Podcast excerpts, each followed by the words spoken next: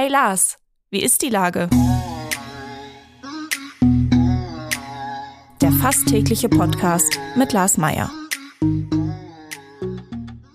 Wie ist die Lage? Unser fast täglicher Podcast in Kooperation mit der Hamburger Morgenpost, der Gute-Leute-Fabrik und Ahoi Radio spürt tagesaktuellen Fragen nach. Mein Name ist Lars Meier und ich rufe fast täglich gute Leute aus Hamburg an.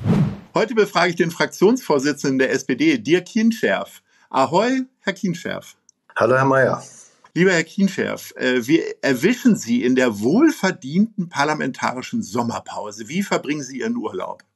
Ja, äh, am Meer, äh, auf Usedom, äh, etwas ausspannen, schön am Meer rumlaufen mit der Familie, bisschen Bücher lesen, also tatsächlich mal ein bisschen abschalten ich habe den Eindruck, dass ich da irgendeinen Trend gerade verpasse, denn unglaublich viele Menschen in meinem Bekanntenkreis fahren nach Rügen oder äh, nach Usedom oder auf den Dars. Äh, erzählen Sie mir mal von der Schönheit von Usedom.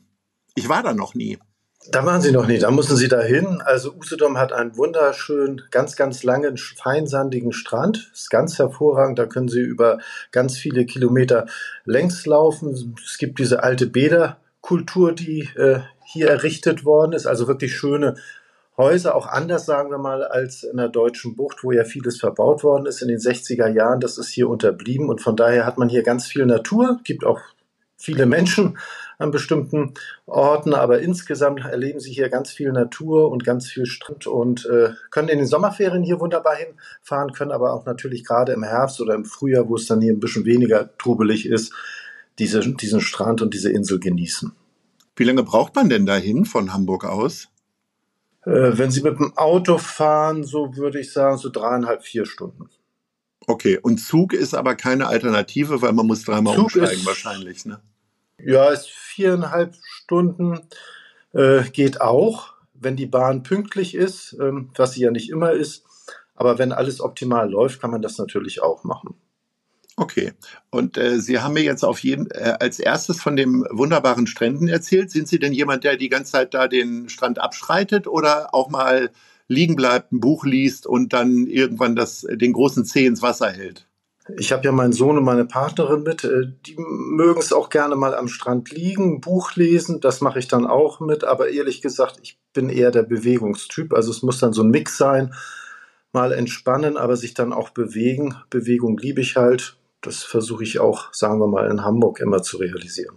Haben Sie denn so einen Schrittzähler und achten da penibel drauf, dass Sie jeden Tag auch hier in Hamburg 10.000 Schritte gehen? Äh, nein, das nicht. Da guckt man manchmal hin und manchmal merkt man dann, dass man sich auch zu wenig bewegt hat. Äh, nein, aber das, das bin ich nicht. Also nicht so ein Extremmensch, der überall genau nachguckt, wie viel habe ich jetzt erreicht, was muss ich noch machen. Das hat man so ein bisschen im Gefühl, das muss man auch locker angehen. Ich finde sowieso, dass vieles in dieser Gesellschaft so ins Extreme gleitet und eine gewisse Lockerheit muss da sein, aber man muss schon ein Ziel haben und ich bewege mich halt einfach ganz gerne.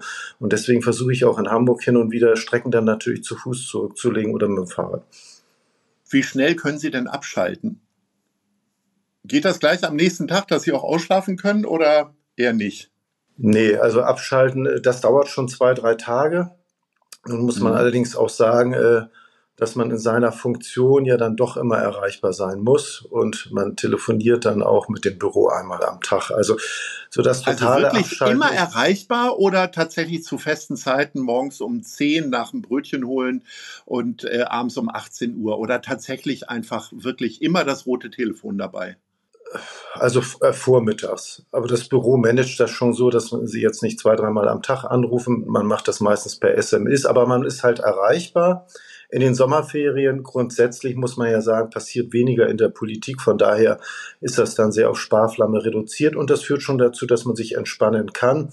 Ich glaube, wenn man total abschalten will, dann muss man, glaube ich, irgendwo hinfahren, wo man nicht erreichbar ist. Was sind denn so für Themen, mit denen Sie vormittags da so behelligt werden? Also sind das dann rein organisatorische äh, Terminanfragen oder äh, kriegen Sie dann auch gleich, wenn irgendwas in der Mopo steht, eine Schlagzeile von einem Oppositionspolitiker, kriegen Sie das dann auch geliefert, damit Sie darauf antworten?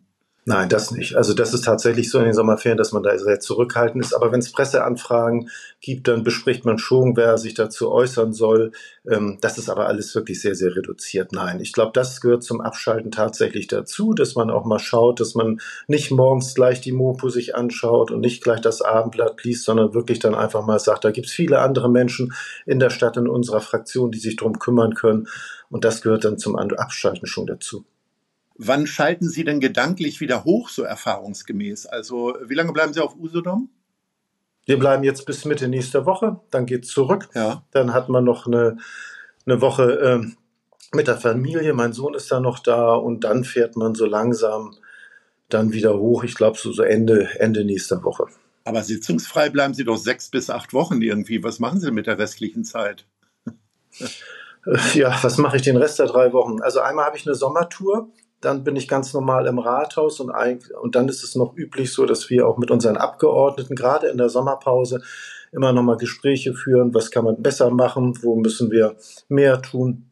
Und das nimmt schon eine ganze Menge Zeit in Anspruch. Also die letzten drei Wochen sind schon wirklich, sagen wir mal, zu 90 Prozent verplant.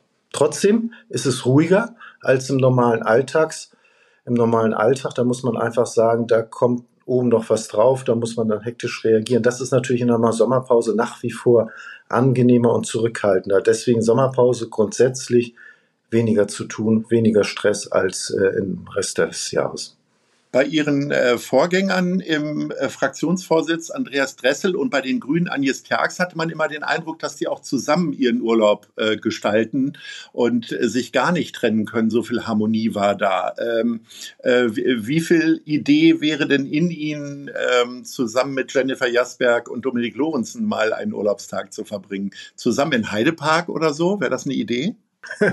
das kann man machen, aber ich muss mal sagen, das sind auch so ein bisschen Gerüchte. Also Agnes Tjax und äh, Andreas Dressel haben sich sehr gut verstanden. Ich habe mich auch mit äh, Agnes Tjax sehr gut verstanden, aber gemeinsam in den Urlaub sind sie nicht gefahren. Also das ist viel, viel Gerüchte.